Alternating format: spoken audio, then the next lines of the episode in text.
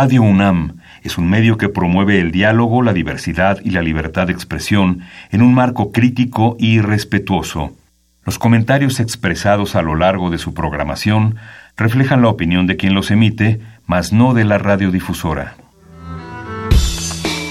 Radio UNAM presenta Perfiles. Un espacio abierto al conocimiento y la crítica de los proyectos universitarios que transforman nuestro país. Conduce Hernando Luján.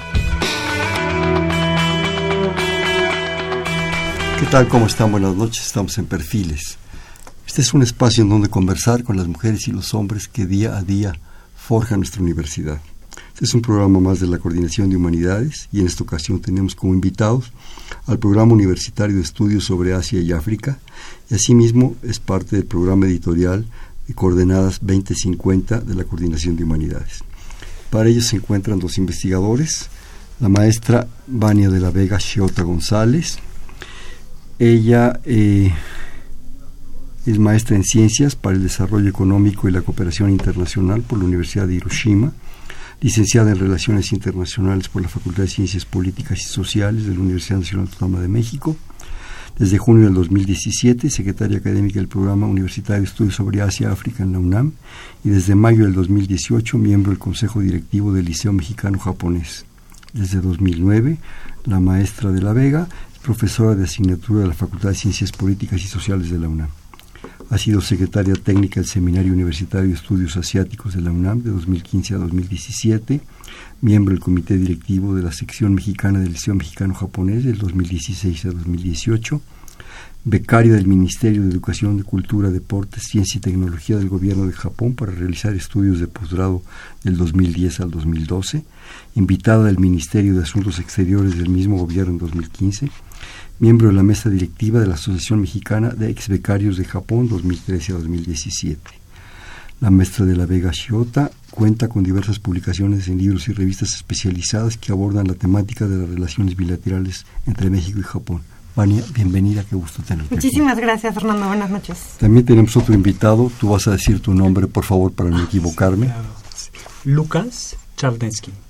Bueno, el maestro es maestro Lucas, es eh, maestro en Derecho y en Relaciones Internacionales por la Universidad Jagellona de Cracovia, la universidad más antigua del mundo, en Gestión Europea por la Universidad de Orleans, doctor en Ciencias Políticas y Sociales por la UNAM y doctor en Sociología por la Universidad de Estrasburgo en Francia.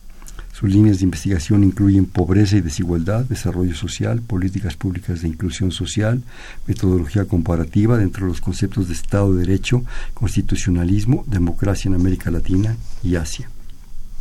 Entre sus últimas publicaciones podemos destacar algunas, no vamos a decir todas para ya apresurar esto un poco, me vas a disculpar, más bien aprovecharlos las concepciones oficiales de la pobreza a través de las transformaciones económicas y políticas en México, el miembro del SNI de alto nivel, se ha realizado un trabajo sobre Vietnam que tiene el título de presidencia de Vietnam en el Foro Económico de Asia-Pacífico, la Universidad Nacional Económica en Hanoi, en Vietnam, con el doctor Nguyen Duc Tang como supervisor, artículo Olvidados por los Olvidados, también sobre Vietnam, y la cuestión mexicana acerca del método etnográfico de Nguyen Turchi. Espero haberlo dicho bien. Bien, muchas gracias. bueno. Buenas noches. Bienvenido, ¿cómo estás, Lucas? Y qué, bueno que están aquí con nosotros. Bueno, ya escucharon ustedes, eh, radio escuchas amables, que tenemos por delante un programa diferente a otros que hemos hecho por una dependencia pues relativamente joven, diría yo, bastante joven, que existe la visión de la universidad, afortunadamente en esa visión que la caracteriza, de abrir su amplitud de las cuestiones muy clásicas de conocimiento, tanto en ciencias como en humanidades y en cultura, desde luego, que es un programa, un programa muy importante eh, sobre el impacto de ellos a nosotros y de nosotros a ellos, de Asia y de África. Yo creo que eso es, eso es fundamental, creo que se nos estaba haciendo tarde, pero pues más vale abrirlo de una vez. Yo quisiera, por favor, empezamos contigo, Vania, que nos explicaras qué, qué, qué es este programa universitario de estudios sobre Asia y África, como pues, secretaria académica actual. Sí, la verdad es que desde... Eh, desde mi puesto de secretaria académica, vi como el Seminario Universitario de Estudios Asiáticos, que fue creado en, en 2013, creció y se convirtió en un programa universitario de estudios sobre Asia y sobre África. Entonces, de mayo de 2017 para acá, que fue cuando nos crearon, he visto un crecimiento a nivel disciplinario, pero también, por supuesto, a nivel geográfico, ¿no? Porque ahora estudiamos las economías, los países asiáticos, pero también los africanos. Entonces, estamos trabajando con más de 100 países, desde cada una de las perspectivas de la coordinación de humanidades, que son ciencias sociales, y las, y las humanidades mismas, ¿no? Por supuesto, uno de los retos más importantes es decidir con qué países vamos a trabajar, sobre todo, porque intentar abarcar 100 países, 4.000 años de historia y por lo menos 26 disciplinas, la verdad es que es un reto. Aprieta. Así es. Entonces definimos regiones estratégicas. Por ejemplo, en Asia, eh, una es China, la otra es Japón, la península coreana, la India y estamos empezando también a considerar como un área estratégica, de momento como un todo, a Medio Oriente. La segunda... Medio Oriente total. Sí, como, como un todo. El, mundo del Islam, digamos. El mundo del Islam, sí. Y eh, a partir de que somos programa, también vemos como una de las áreas estratégicas, aunque nosotros somos los primeros en criticarlo, estamos viendo África como un todo en el sentido logístico. O sea, el diplomado en estudios sobre África, se ve todo África, pero por supuesto lo que dicen los coordinadores, la primera sesión es África, no es una sola, hay muchas regiones, hay muchas realidades, y es uno de los objetivos del diplomado, que al final el alumno entienda la riqueza que significan estos 55 países africanos. De repente hablar así de África tan, tan globalmente me da la sensación de hablar en México de etnias. Tienes 70, ¿sí? Nada que ver, y digo, estoy proporciones guardadas, nada que ver los seris y los mayos, ¿verdad? Con la zona de los lacandones. Es una complejidad bárbara, es un reto fundamental que se están, se están enfrentando ustedes, ¿no? Es un reto muy grande, sí por la complejidad misma de todas estas regiones y todas estas disciplinas y todos estos años de historia, pero también por el lugar que Asia y África han ocupado en el imaginario de los mexicanos, pues desde siempre, ¿no? Por ejemplo, el país más grande de África es Argelia, que es mucho más grande que México. Es un dato poco sabido y, es muy común que, los mexicanos digamos, es que el país de África, entonces tenemos unos sesgos eh, grandes, un desconocimiento también muy grande. Entonces, vamos construyendo sobre eso. Tenemos el Día de África en la UNAM, donde vienen todas las embajadas. Estamos estrenando el diplomado en estudios sobre África. En fin, vienen una serie de, actividades desde las ciencias sociales, pero también muy enfocadas a la divulgación, eh, pensando no solamente en los alumnos de licenciatura, maestría y doctorado, sino también en, la, en el resto de la comunidad universitaria. Yo creo que, que ahorita antes de con Lucas, eh, este, este problema es como las carreteras, siempre son de ida y vuelta, ¿verdad? Igual yo creo que en África no nos conocen, no nos entienden, en muchas partes de Asia tampoco. Entonces, yo creo que esta, este vínculo, este empezarnos a abrir, va a ser de ida y de vuelta. Nosotros no sabemos de África, pero ellos tampoco saben de nosotros. Más allá de, de repente, algún detalle. Eh, difiero un poco. Más ah, bien siento que, pensamos que no sabemos, pero cuando empezamos a estudiar la historia de Asia, la historia de África y la historia de las relaciones bilaterales entre cada uno de estos países con México, nos damos cuenta que en realidad sí nos conocemos pero nos conocemos poco. Nos conocemos poco, pero por ejemplo, em, la China poblana, la misma Filipina, la... Eh, sí, yo, me refería a África, Vania, no a Asia. De África yo creo que Lucas puede dar más elementos, pero también tenemos... Eh, Ciertas reuniones de conocimiento. Desde luego hay que subrayar... adelante, Lucas. Hay que subrayar que desde dos meses está funcionando Centro de Estudios Mexicanos que se abrió en la Universidad de Witwatersrand, en, en Sudáfrica. Es el primer centro de, de la UNAM en el continente africano. Entonces, poco a poco abrimos nuestras puertas y... Dos meses. Sí, sí. Entonces, eh, sí, se puede crear. Efectivamente, hay mucho más lazos con Asia que, que, con África y tenemos puertas y lagunas por, por desafío para llenar conocimiento, cultura, porque sí hay mucha, mm, eh, mucha mm, eh, correspondencia y similitud. Por ejemplo, eh, en el plano económico, em, desde los años 80, 90, em, incluso si podemos dar ejemplo de, del periodo de apartheid en Sudáfrica, 94, cuando gana Nelson Mandela, se abre el país para, para el mundo. Esta apertura también significa, digamos, en el sentido económico y vinculación con el em, libre mercado, por así decirlo. Y, y, México, junto con los países latinoamericanos, también de alguna manera se abren, ¿sí? Entonces uno puede de alguna manera hacer estas comparaciones y observar cuáles son las em, similitudes y diferencias entre nuestras regiones. Yo creo que históricamente tenemos, y especialmente con el caso de África, toda propuesta mía me la corrigen y difiere, por favor.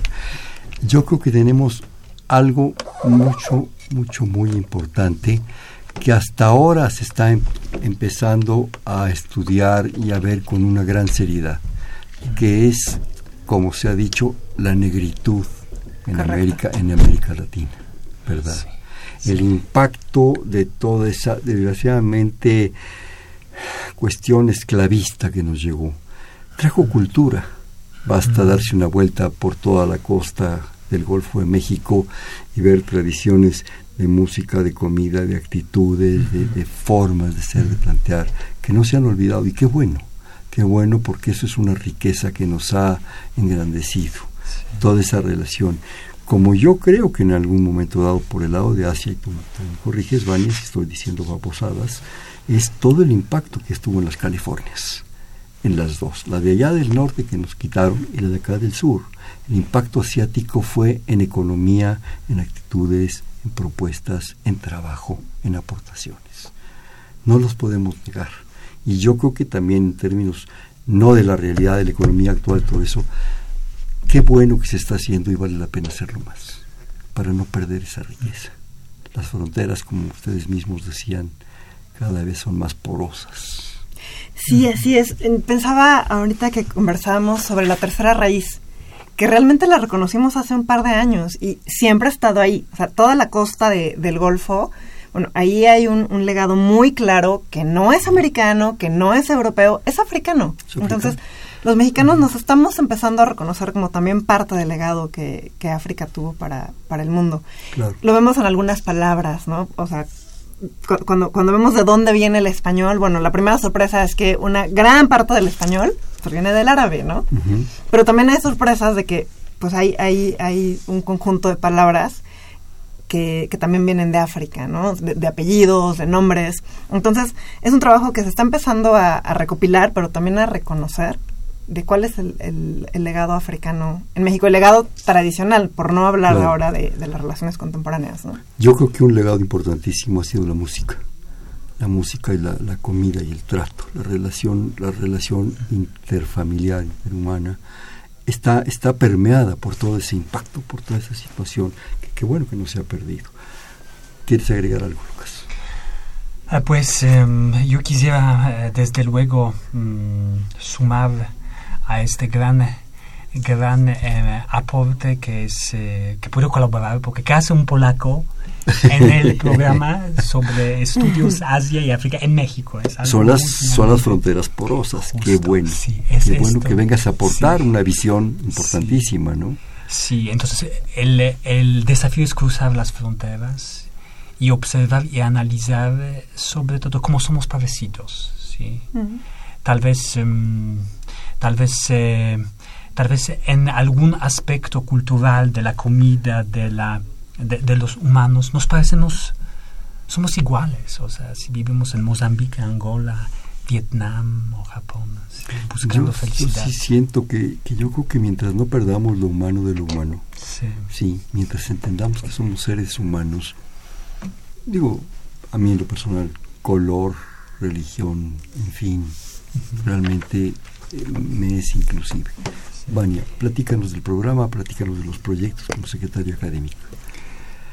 El programa, somos una entidad muy joven, nacimos por decreto del rector el año pasado, en mayo del 2017, Y a un año tenemos, eh, bueno, las dos joyas de la corona son los dos diplomados, ¿no? Está el diplomado en estudios sobre Asia, que estamos ahorita en la cuarta edición. Es un diplomado pensando en una lógica regional.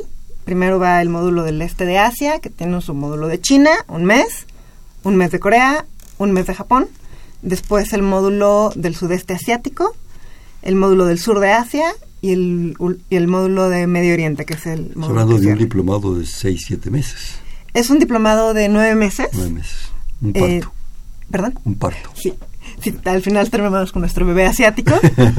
Em, y bueno, es la cuarta edición, lo cual habla de la demanda universitaria por este tipo de. ¿Qué de éxito ofertas. tienen? ¿Qué, eh, ¿Qué anhelo de la gente hay por participar? ¿Qué población ingresa? Las primeras dos ediciones, en cada una de ellas tuvimos 60 alumnos y cerramos inscripciones porque el salón que tenemos asignado era de ese tamaño. Para la tercera y la cuarta se redujo a 40, aunque para esta última cuarta estamos también transmitiendo a sedes remotas. Mm, por Entonces, electrónica. Así es. Eh, acabamos la, la demanda local de Ciudad Universitaria presencial. Entonces estamos transmitiendo a dos sedes remotas, ambas en Michoacán, que es la Universidad Nicolaita y la ENES Morelia, de la. UNAM también. Entonces, bueno, si bien se, se redujo a 40, que bueno, que para un diplomado me 40 parece... presenciales. No, 40 en total. O Ah. sea, son veintitantos en Ciudad Universitaria, alrededor de 10 en la Nicolaita y alrededor de 10 en, en la ENES Morelia. Y el perfil del alumno es básicamente último semestre de licenciatura de carreras de ciencias sociales y humanidades. Nada más. No es exclusivo, Ah. son la mayoría, pero hemos tenido, por ejemplo, eh, gente de Cancillería que viene por actualización, los menos por las distancias y por los compromisos que tienden a tener el- los funcionarios. Hemos tenido gente de otras universidades que igualmente vienen a actualización. Ujú, Hemos tenido gente de la UAM, de la Ibero, de, de la NAWAC. Eh, tenemos también alumnos de maestría y doctorado. Son los menos también, pero vienen ya por temas muy, muy puntuales. Y por ahí tuvimos a un chico de ciencias, uno de ingeniería, pero la gran mayoría son de ciencias sociales. ¿Sientes que a pesar de que para un diplomado, como tú dices, 40 gentes es una buena población, además se atiende con, con cuestiones hasta personalizadas? Correcto, sí. Pero sería importante ampliarlo, abrir opciones. Sí, por supuesto. El, el diplomado, uno de, las, de los rasgos que tiene es que es el primero de su tipo en México.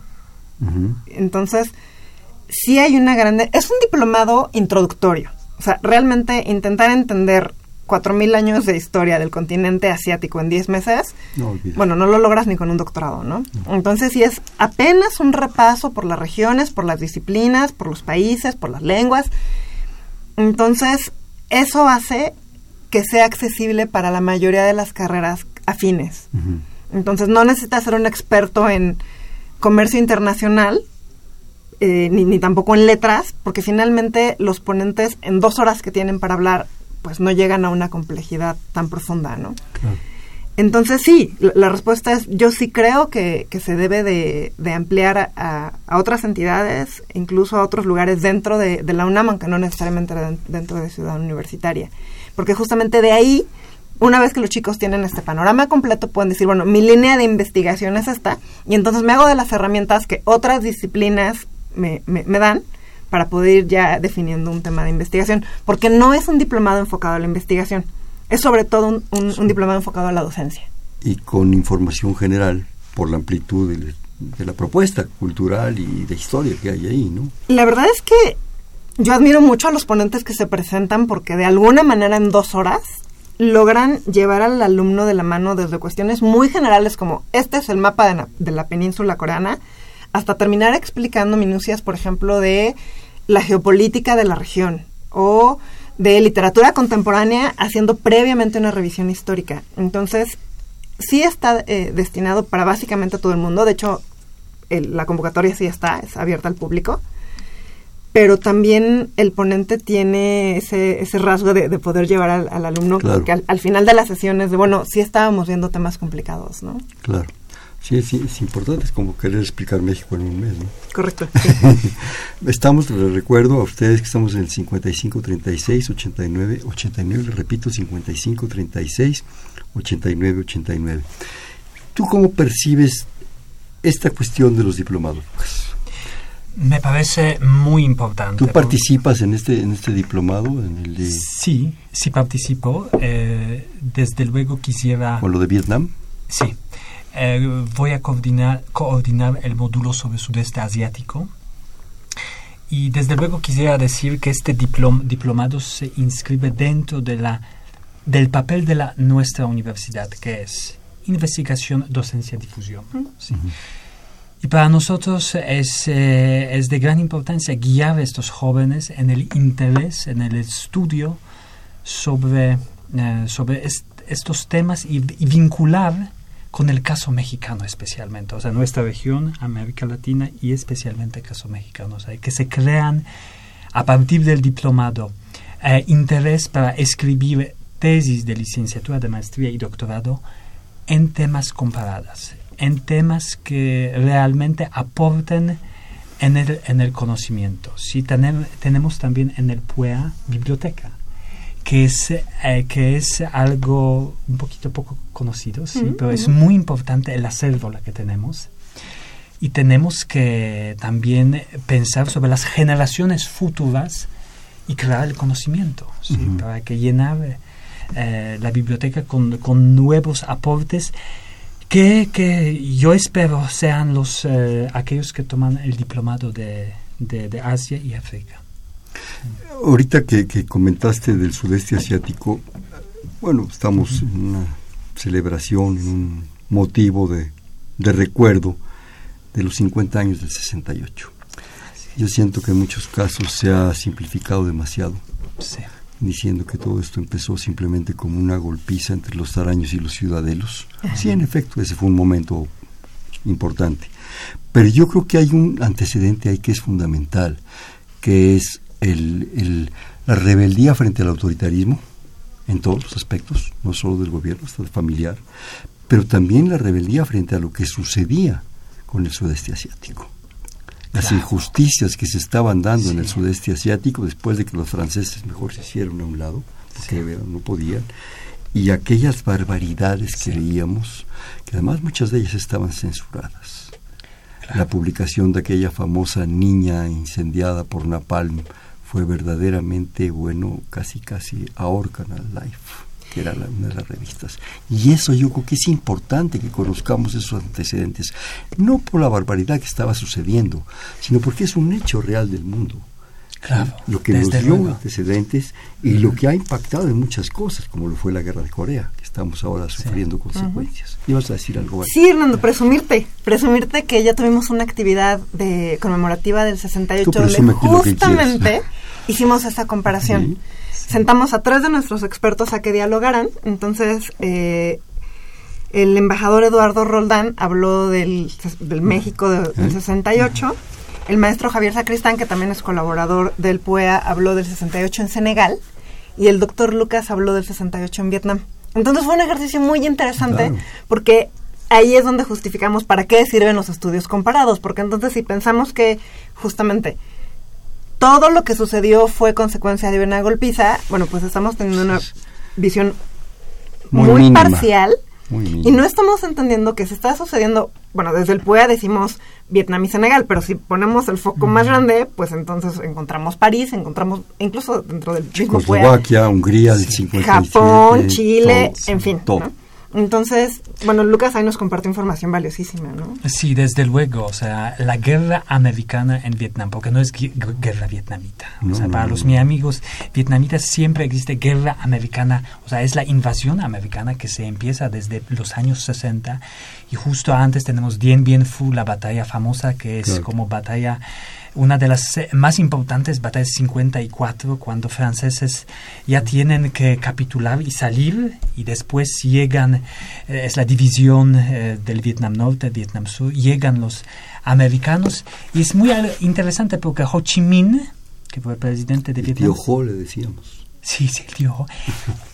Le encantaba el sistema democrático americano al principio, sí, porque él vio en, eh, en el eh, nacimiento de Estados Unidos esta libertad y después eh, los americanos, digamos, traicionaron, ¿sí? Porque, porque se fueron finalmente obligados a intervenir y tenemos el presidente Lyndon Johnson que, eh, bueno, eh, decide entrar fuertemente con, con las tropas americanas, con los bombarderos B-52 para atacar y para, bueno, estamos en escenario de la Guerra Fría, confrontación entre Sí, yo creo que esto, independientemente de una cuestión, si ustedes quieren, muy puntual, que ahorita nos hacen favor ustedes de compartir, lo fundamental que surge de este, de este momento y de este comentario de ustedes tan enriquecedor, es la importancia y la trascendencia de los estudios comparados. No podemos percibir al mundo sin estudios comparados. Ya eso, eso, las parcializaciones, los momentos puntuales, eso se acabó. Y además yo agregaría, si ustedes me lo permiten, un punto que es los sistemas de comunicación actuales. Entre aquellas épocas en que teníamos unos cuantos periódicos censurados, una radio censurada, una televisión censurada, y actualmente que ahorita ustedes le pican un botón al aparatito que traen y se comunican a Nueva Zelanda, con nuestros antípodas. Entonces, eh, esa velocidad y esa falta de fronteras, ¿sí? pues tenemos que revisarlas. Y no hay nada como conocer a los otros, como comprender a los otros, como vernos en los otros y que los otros nos vean. Yo creo. Sí, ahí la, la, misión de la, de la universidad cobra relevancia, porque de repente cuando tienes acceso a toda esta información desde tu celular, pues también resulta que la sobreinformación ah, claro. no es necesariamente conocimiento, ¿no? Claro, hay, que, hay que ser muy selectivo. ¿Cómo puede ser selectivo? Perdón, Vani, que te interrumpa y perdón, Lucas. ¿Cómo puede ser selectivo? A través del conocimiento. Así es. Del rigor del conocimiento, de la disciplina del conocimiento, lo que decíamos. El rigor, sí. Pero eso es antes que nada. ¿Quién te manda el mensaje? ¿Quién lo hace? ¿Cómo lo plantea? ¿Por qué lo está planteando? ¿Quién lo puede filtrar y quién no debe filtrarlo? ¿Sí? Eso, es, eso es importantísimo, yo creo. Yo un poquito voy a polemizar porque Qué bueno. Justo, justo con esta, con esta apertura de la comunicación se pierde algo que me encantaría mucho subrayar. Esta tradición de la epistola, o sea, Ah, claro. construir las letras, intercambio de las letras cuando uno escribía, metía en sobre. Y, Mm. La personalización del Claro, asunto. eso es finalmente. Yo conocí el tema de Vietnam justo leyendo la correspondencia entre Mary McCarthy, que escribió un buenísimo libro sobre Hanoi en 1967, con Hannah Arendt. Es fabulosa este intercambio entre las mujeres, que una está en París y en Nueva York, otra como reportera en Hanoi. Entonces, un poquito, con, hoy en día con los medios de comunicación, perdemos la calidad del mensaje que queremos. Y la personalidad Sí. que se refleja ahí. Así es. Yo creo que es fundamental. Si me permiten, alguno de los libros que más me ha impactado es el diario íntimo de Giovanni Papini. ¿Sabe? Giovanni Papini. El, el gran Papini, ¿verdad? Que se estaba quedando ciego. Y empieza su diario escribiendo notas día por día. Y la última nota es, es impactante. ¿sí? Tal fecha, no lo recuerdo en este momento, dice, no puedo escribir más, me estoy quedando ciego y se cae la pluma. Y se acabó Papini. Yo creo que eso es muy importante. Eso te habla de un hombre muy sensible en medio de religiones y de conflictos, el diablo, San Agustín, en fin, todo eso. Pero eso nos habla de la riqueza de la persona, del ser humano. ¿sí? También no perdamos eso. 140 caracteres no hacen la vida. Sí, para nada. Y a 280 no, no es, es ese, ese mundo. Ahorita que decías de la creación de este extraordinario programa que esperamos que, que surja más y que crezca más, me hicieron recordar, a lo que ustedes han oído hablar de él, del maestro Lothar Naut. Por supuesto, sí. Yo tuve el gusto de conocerlo en la Facultad de Filosofía, alemán, altísimo, ¿verdad? Impresionante, que era un enfatizador, un promotor de los estudios asiáticos. Sí, de alguna manera nosotros eh, somos como los, no sé si Los hijos o los nietos del Seminario de Estudios. Orientales que Ajá. él, que él creó. Sí, extraordinario. Fue, fue el primer esfuerzo que hizo la UNAM de institucionalizar los estudios asiáticos y ya desde entonces el doctor Lothar decía, es que hay que entender los estudios orientales. Entonces, él y, y su, su grupo de, de alumnos, que a la fecha son colaboradores nuestros, el mismo doctor eh, Lothar ha estado en, en nuestras actividades. La conferencia magistral de la misión Hasekura, que fue la primera actividad pública del, del, entonces Seminario Universitario de Estudios Asiáticos, fue dictada por él. Y justamente nos habló de la importancia de los estudios transpacíficos. ¿Ya murió? No. ¿Está vivo? Está jubilado eh, y bueno, pronto les vamos a dar una sorpresa con, respecto a él. La estamos planeando todavía, pero está jubilado, pero él aquí sigue. Ah, ya está un hombre grande, ¿no? Sí. Sí, era amigo de mi padre y fue, impresionante. Alguna vez escuché algo de que decía que todos tenemos algo de asiáticos.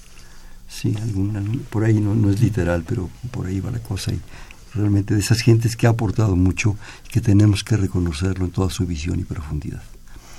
Estamos aquí con ustedes para, para hablar de otra cosa, pero necesito hacer un corte de estación, si me permiten, por favor. Estamos en Perfiles, un espacio en donde conversar con las mujeres y los hombres que día a día forjan nuestra universidad. Este es un programa más de la Coordinación de Humanidades y estamos platicando con la maestra Vania de la Vega Chiota González y el doctor Lucas Charnesky. Charnesky. Gracias este, prefiero que tú lo digas y no meter una pata que me daría mucha pena, del Programa Universitario de Estudios sobre Asia y África y asimismo el programa editorial de la Coordinación de Humanidades que ahorita vamos a hablar de Coordenadas 2050, que es otra de las grandes aportaciones. Estamos en el 5536 8989, le repito 5536 8989.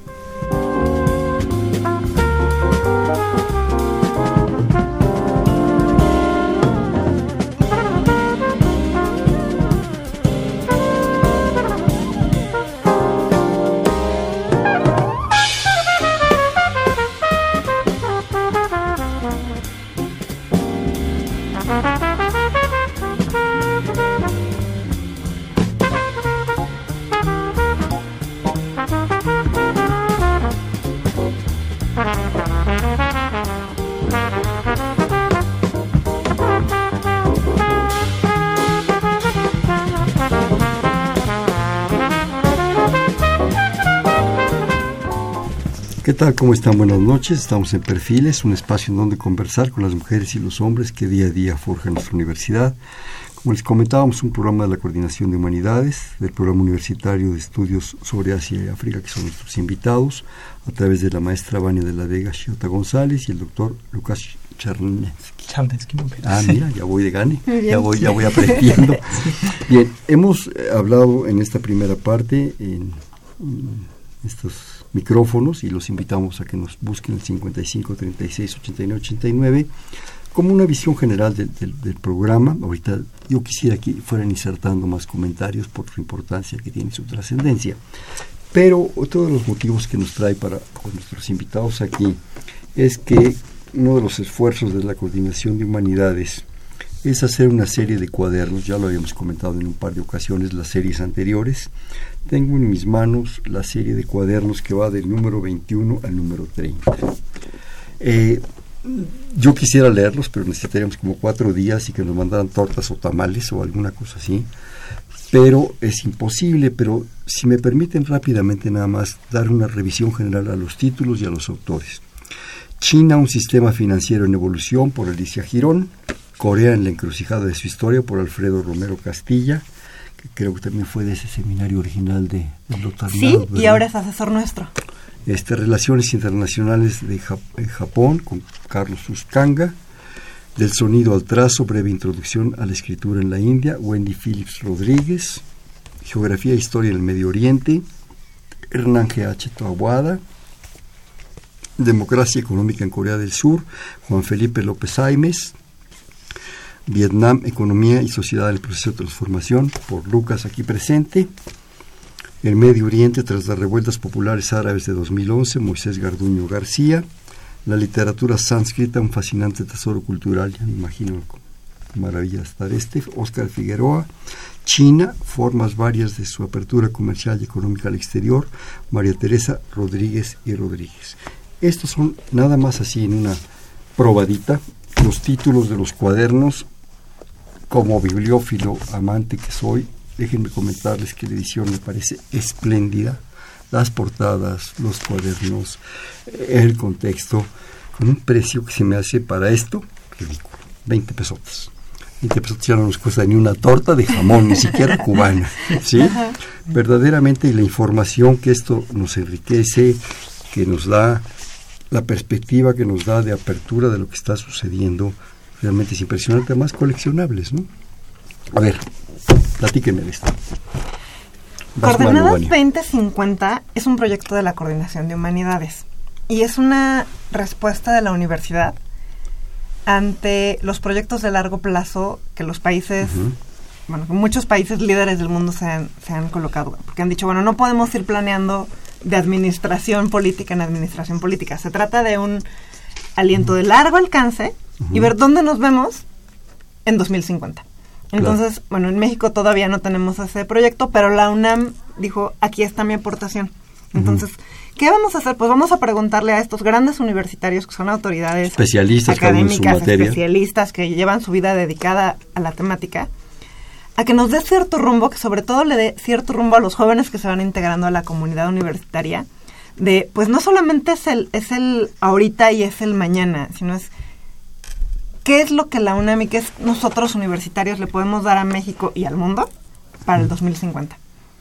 Entonces, con esta pregunta, cada uno de los invitados a coordenadas van respondiendo desde su área de, experiencia qué es lo que México y qué es y, con qué información de en este caso los países asiáticos podemos contar para ver la perspectiva a largo plazo. Estamos hablando de una perspectiva a 32 años, ¿sí?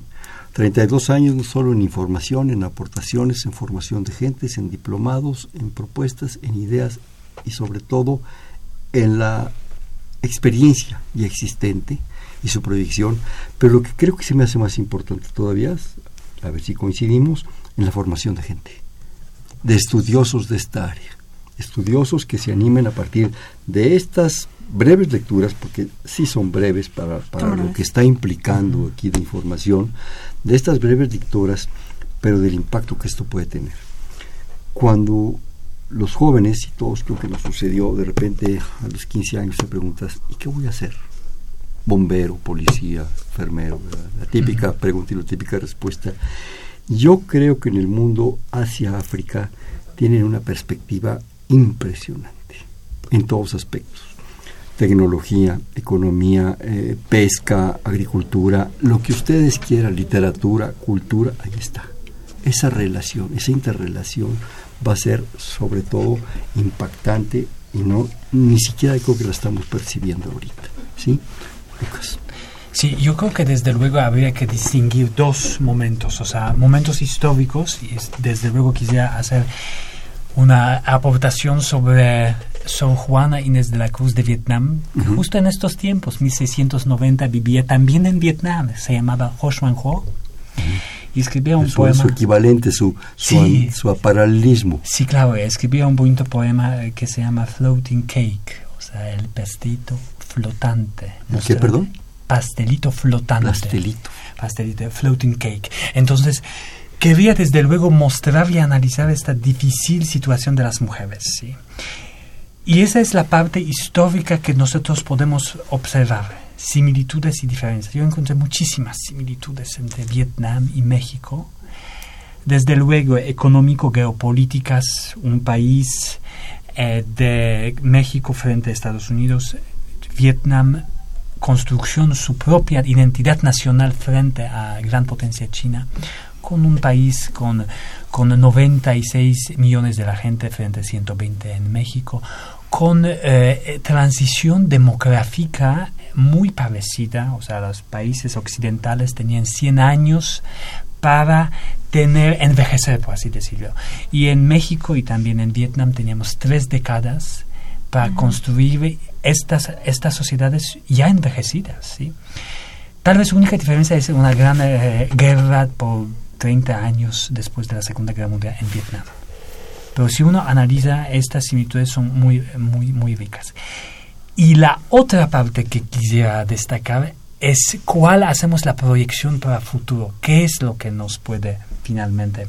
Pongo también otro ejemplo, que es, por ejemplo, en políticas energéticas. Hoy en día en México enfrenta esta situación de falta, por ejemplo, de los recursos eh, petroleros, por ejemplo. ¿sí? El agotamiento. Agotamiento. Tal vez, ¿por qué no pensar sobre África y Asia, el modelo eh, de las refinerías en Singapur o recursos de África que pueden de alguna manera eh, construir una eh, posibilidad de acercamiento a estos países, ¿sí? O sea, tal vez el modelo futuro para el desarrollo, porque claro, necesitamos energía, necesitamos petróleo para crecer, ¿sí? Entonces, nos damos la respuesta finalmente, las, los posibles los posibles eh, cambios y intercambios con los países asiáticos y africanos. Yo, si me permite, sobre el que va a diferir soy yo. Ah, Qué interesante el asunto del petróleo y todo Sí, esto. sí.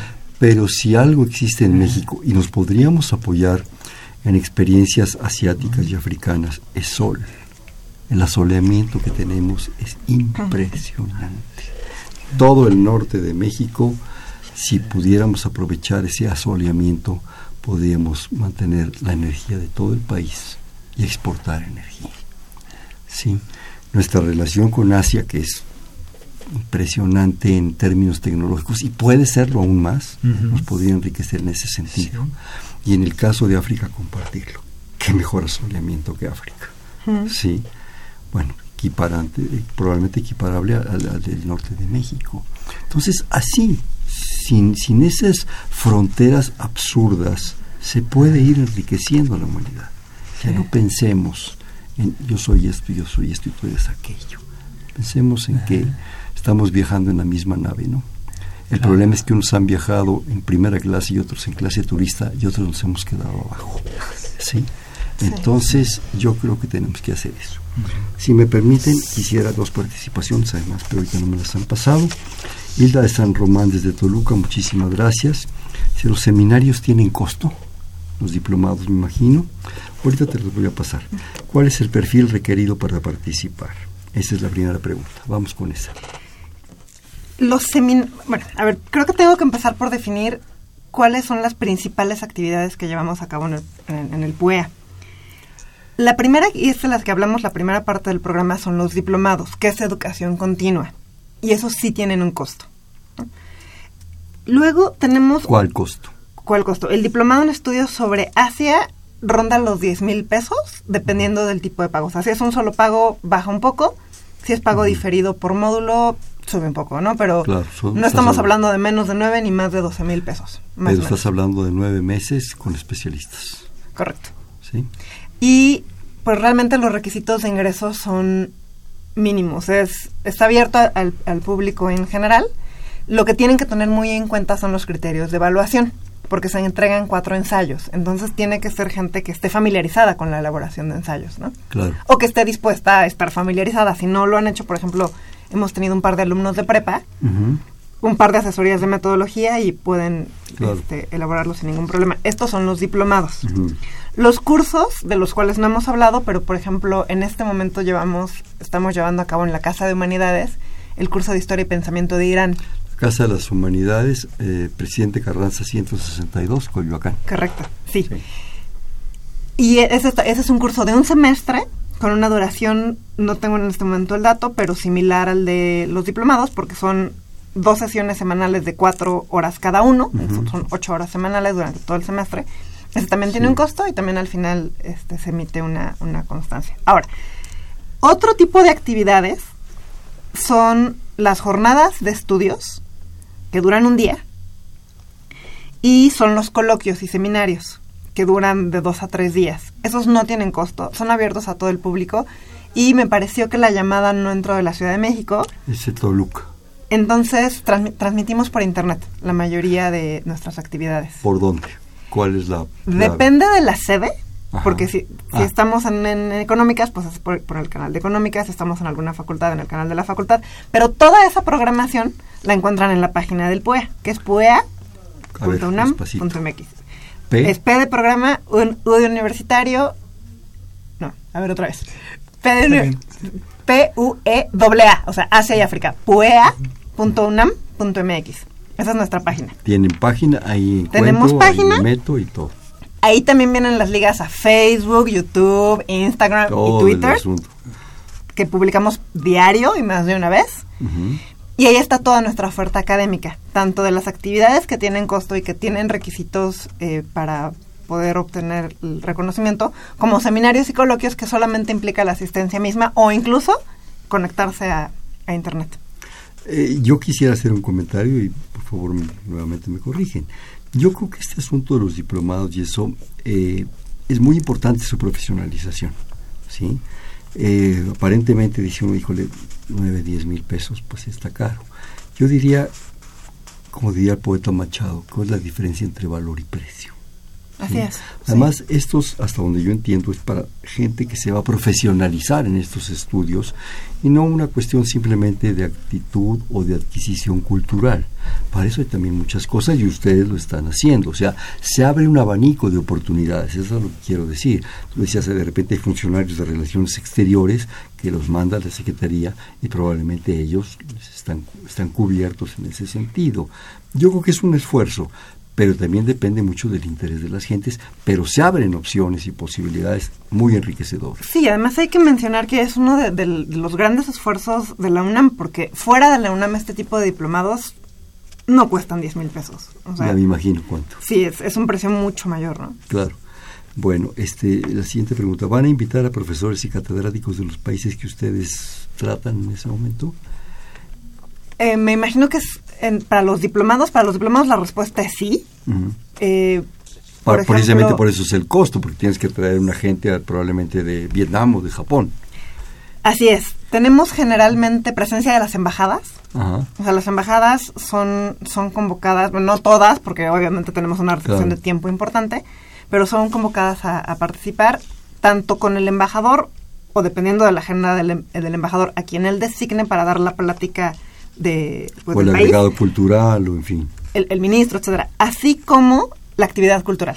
Claro. No hemos tenido muestras de té muestras de caligrafía em, taller de haiku no entonces eh, bueno en ese sentido está la presencia de las embajadas y también tenemos invitados eh, foráneos ya sean de los países o incluso de algún otro lado. Generalmente tenemos por lo menos una vez al mes en cada uno de los diplomados gente del interior de la República, porque finalmente el PUEA busca concentrar y, unir y fortalecer los estudios de Asia en México. O sea, sí en la UNAM, pero también tenemos relaciones con prácticamente todas las universidades que tienen estudios institucionalizados de, Asia, que son todos los que están en la costa, ¿no? En, el Pacífico. Una pregunta, ¿dónde está ubicado el PUEA? Tenemos unas eh, oficinas muy bonitas, muy pequeñas, en Copilco, en la calle de Filosofía y Letras número 88.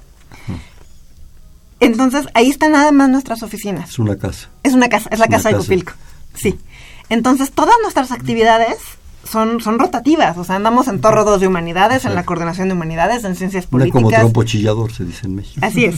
Sí, sí esta, estas semanas la verdad es que son muy dinámicas. Estamos teniendo un promedio de seis actividades por semana. O sea, entre los dos diplomados, el curso de Irán y las jornadas, Estamos... Ah, eh, me, gustaría además invitarlos. Estamos teniendo en estas semanas el, el primer cine debate sobre África. Ah, Hicimos una selección de películas que son poco conocidas en México y que en una colaboración con el CUEC tenemos comentaristas tanto del lado disciplinar de los estudios africanos que ponen en contexto de qué estaba sucediendo cuando se rodó la película, como de los expertos del CUEC que nos dicen qué es lo que nos está intentando transmitir el director. Entonces, la cita ahí es los viernes a las 5 en el CUEC. En el CUEC. En el CUEC. Entonces, es septiembre y octubre. Por ejemplo, la semana pasada que inauguramos, proyectamos la primera película, el primer largometraje producido por africanos. Fue una producción eh, senegalesa.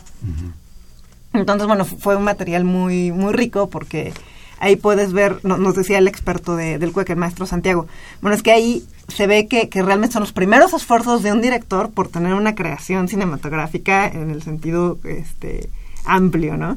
Y por otro, vemos el trabajo del el empleo doméstico de una migrante de Senegal a París, bueno, y todo lo que, lo que implica no solamente migrar, sino ser mujer, estar sola. Todo eh, el asunto Sí, el, el, mensaje del colonialismo, poscolonialismo. Entonces es una película muy rica y muy poco conocida en México. Eh, siguiente pregunta de la misma señora San Román desde Toluca. El ex rector de la universidad, el doctor Narro, viajó a Arabia Saudita para buscar convenios con diferentes universidades. ¿Se le dio algún seguimiento? ¿Tú qué sabes? Eso más bien es asunto de la Secretaría General. Ese es asunto de la CRAI. Eh, realmente el, doctor Narro tenía un plan de internacionalización muy grande que ahora es, seguido también por el doctor Graue y justamente, o sea, uno de los productos más importantes de este proyecto de internacionalización fuera de, América y de Europa es la apertura de, la sede de, la UNAM en Sudáfrica. Eh, y de Arabia Saudita realmente no sé cómo está el estado de la colaboración, pero eso se puede consultar en la CRAI, que es la Coordinación de Relaciones y Asuntos Internacionales que dirige el doctor Francisco Trigo. Y también tiene una página de internet dinámica y muy completa. Bueno, nos habla Alejandro Guzmán desde Catepec, donde podemos comprar los cuadernos. Esto en Casa de las Humanidades. Ese, así es, Casa de las Humanidades en Coyoacán. En Coyoacán, ya dijimos, presidente Carranza, 162. Tienen además un espacio muy, muy agradable, una librería creo que hasta café hay. Hasta café y el curso de Irán. ¿Y el qué? Y el curso de Irán. Ah, bueno, pues que mejor, ahí matamos varios pájaros de una sola pedrada. Eh, yo creo que es importante, eh, Lucas, que nos platiques un poco de la perspectiva a futuro que ves del, del programa. Eso quiero, y ahorita también tú. Sí, me parece muy importante el... Eh, Aparte de los 32 años que dijimos, en fin, de esa proyección, pero otra. Sí, yo creo que tenemos que fortalecer intercambio de los científicos mexicanos y mexicanas con el exterior. O científicos sea, duros y humanistas. Sí, Sí, Aquí sí, para, lo que es parejo no es chipotudo. sí, sí, para fortalecer eh, la presencia tanto los países asiáticos y africanos en la UNAM, pero también UNAM en el global, ¿sí? Uh -huh. UNAM dentro de los países asiáticos y dentro del um, continente africano. ¿sí? Entonces, uh -huh. En el futuro, las, eh, yo creo que son, son dos principales vías. Primera es la difusión del conocimiento de la UNAM en el, lo que yo llamaría sur global, uh -huh. ¿sí? en los países asiáticos y africanos. ¿sí? Y otra, me parece muy importante, bueno, desde el lado de la investigación, esa es la investigación humanizante, apertura al conocimiento al joven, a la persona adulta y adulto mayor, uh -huh. transmitir de la manera más sencilla, pero con cierto rigor metodológico, uh -huh. qué es lo que pasa en estos países. ¿sí? Entonces son como dos tareas, es viceversa, es vaivén. ¿sí? Uh -huh. Claro, la, la, carretera, sí, la de carretera, vuelta. Eh, ahorita que dices esto, de repente pienso yo, no les quiero echar más trabajo de que ya tienen. Pero yo creo que muchas veces hemos recibido ejemplos, ejemplos apasionantes de la comunicación con los niños. Un niño lo puedes agarrar tiernito, por eso los hacen pandos, porque los montan tiernitos, ¿verdad? Entonces, si a un niño lo agarras tiernito sí. y le enseñas que el niño del otro lado puede ser como él, es como él, juega como él, y sufre y goza como él, y a veces sufre mucho más de lo que nos imaginamos por circunstancias de ese, de ese espacio, hacer cosas para niños, si ustedes quieren muy básicas, podría ser impactante. Realmente podría ser enriquecedor y sorprendentemente, eh, ¿qué puedo decir? Espléndido. Yo creo que ahí no tenemos prejuicios de raza, religión, color, pelo, lo que tú quieras, ¿no? Hay frescura. Y esa frescura en un mundo que se está tratando de encontrar, de verse a sí mismo y verse en el otro, puede ser sorprendente.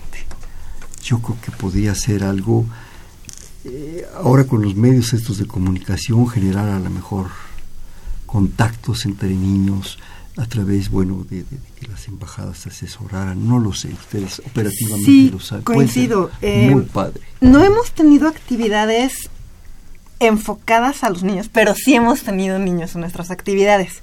Me gustaría compartirte la anécdota de, del taller de origami que llevamos mm. a cabo el año pasado.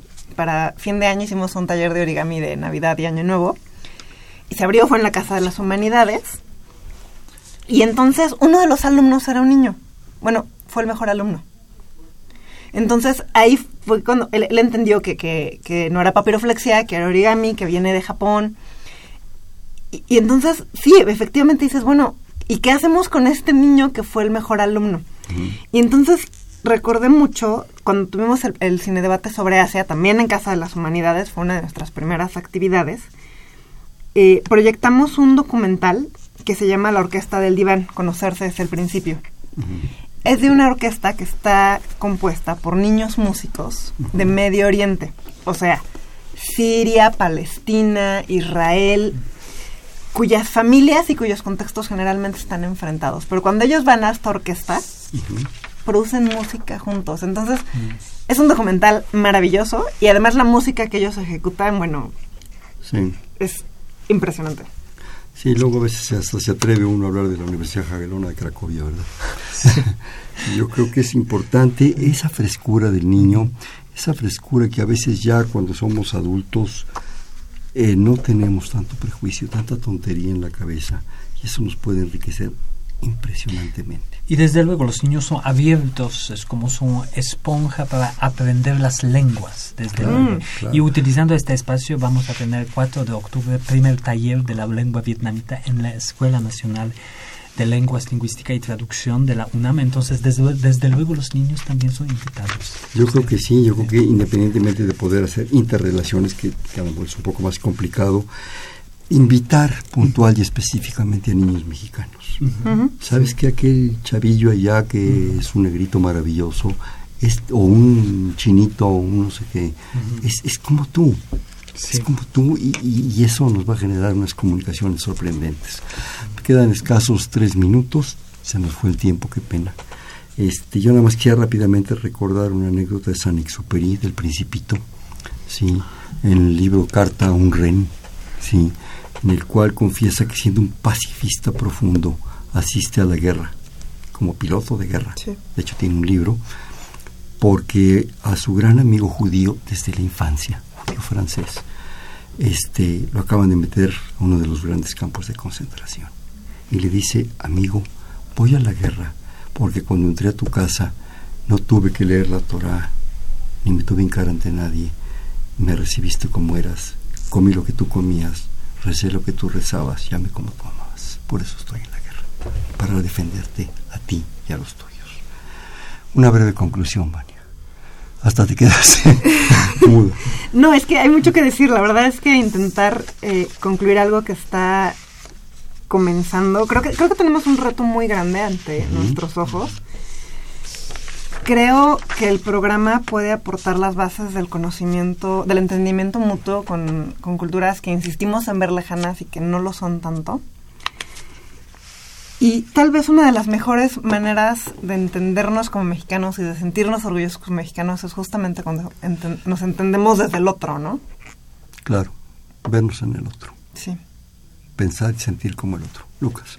Yo creo que habría que acabar, eh, agradecer por esta invitación aquí y poder cruzar las fronteras como lo hace Kazuo Ishiguro, porque es este premio mm. Nobel de la literatura. El último de Japón. Sí, que es Japón, pero al mismo tiempo toda la vida vivía desde siete años en Inglaterra. Uh -huh. Entonces esta formación del otro, a ver a mí mismo a través del otro. O sea, el mejor ejemplo es Kazuo Ishiguro. Entonces nosotros queremos hacer esto aquí en el Puebla, observar las otras con nuestros ojos. Claro, sí, yo, es importante. Sí. Aquí tenemos una tradición que es jugar un bote pronto. una palabra y inmediatamente la que se les ocurra. El otro. África. Sonrisa. Asia. Cooperación. Confucio. África. Egipto. Mandela. Reto del programa. Crecer.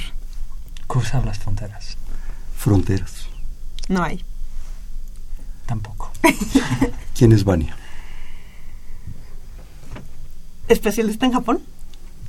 ¿Quién es Lucas? Hombre que quiere cruzar las fronteras. Bueno.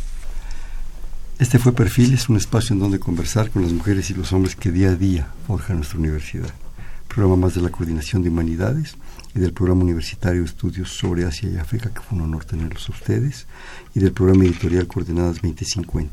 Estuvo con nosotros la maestra Vania de la Vega Chiota González. Vania, muchísimas gracias. Hernando, muchas gracias por la invitación.